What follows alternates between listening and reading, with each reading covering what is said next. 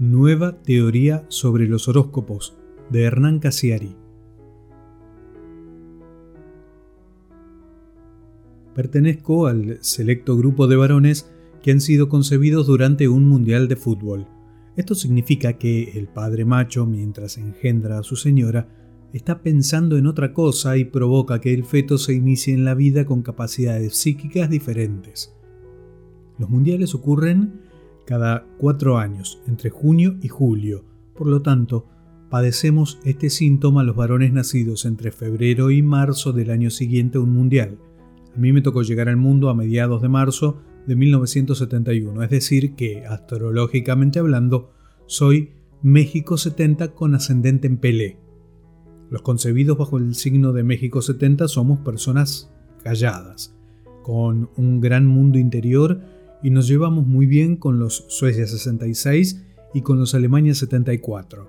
No debemos hacer negocios con una Argentina 78 ni viajar en un avión pilotado por un Chile 62. Las mujeres, en cambio, se rigen bajo los poderes astrológicos de los Juegos Olímpicos, que son unas competencias más afeminadas, por contar con deportes como el nado sincronizado, la gimnasia rítmica y el vóley playa.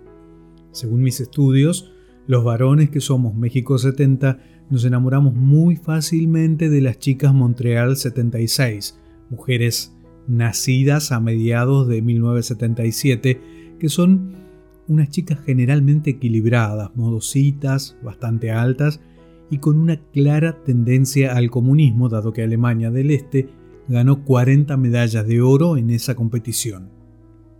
Las mujeres Múnich 72 pueden llegar a ser muy buenas madres, pero tienen en contra una personalidad un tanto explosiva.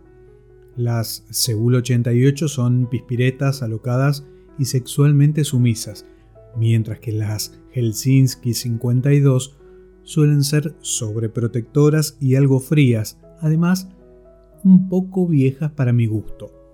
La astrología tradicional intenta hacernos creer que nuestro comportamiento en la vida, Nuestros gustos, obsesiones y traumas tienen una relación directa con la posición de los astros en el momento de nuestra llegada al mundo.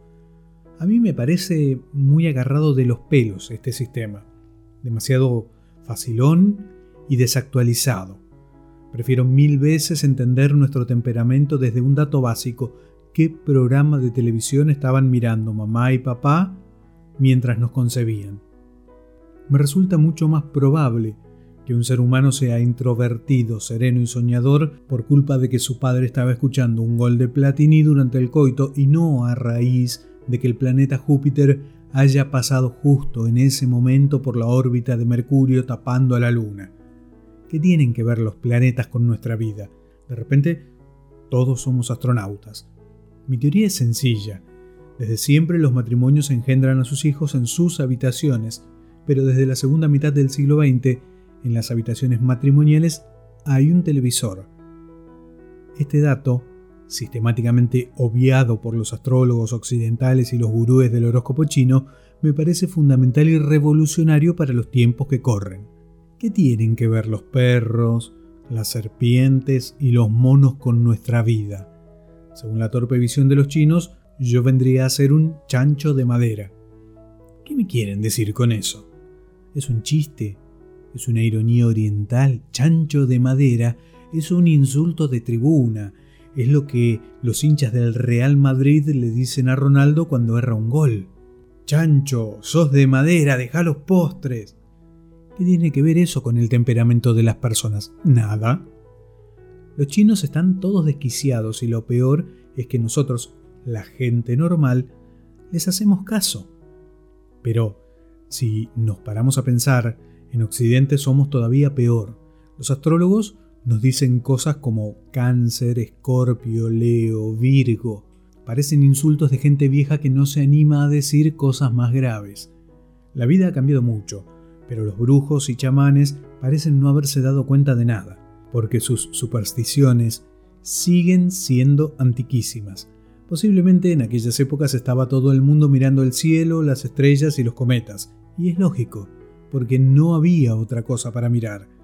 Los occidentales miraban los planetas y los orientales miraban a sus animalitos.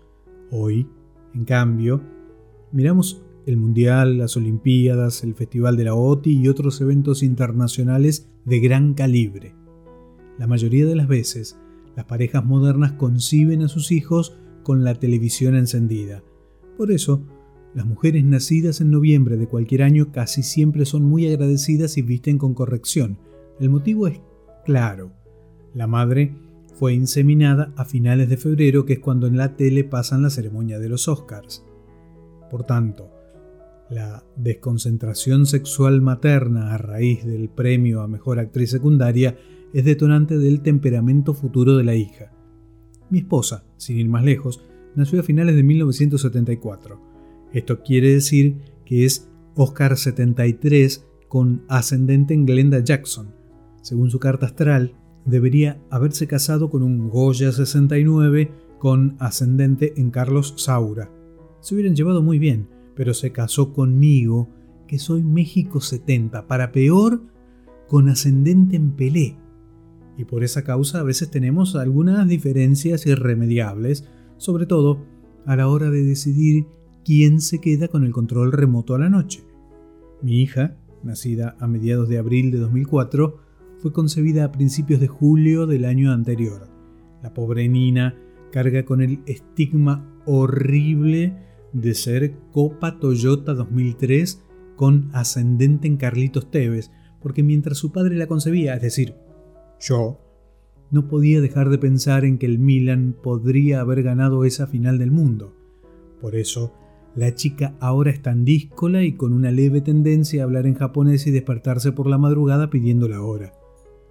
Es necesario que dejemos de ser Piscis y Sagitarios, conejos y monos, libras y colibríes, renacuajos y cánceres. Es hora de que dejemos de sentirnos orgullosos de eso, de hablar del tema en las sobremesas, de preguntarle el signo a las mujeres tetonas para empezar una charla en una discoteca. La temática de los horóscopos parece una broma de mal gusto urdida por nuestros antepasados con el fin de saber hasta cuándo sus descendientes podían ser tan pelotudos. Y la pelotudez nos está durando un par de miles de años. Ya es hora, queridos contemporáneos, de que las supersticiones se rijan por una astrología moderna y utilitaria, tan absurda como aquella, pero, por lo menos, con un mínimo de sentido común. Escrito el 20 de abril de 2006 de Hernán Casiari, Nueva teoría sobre los horóscopos.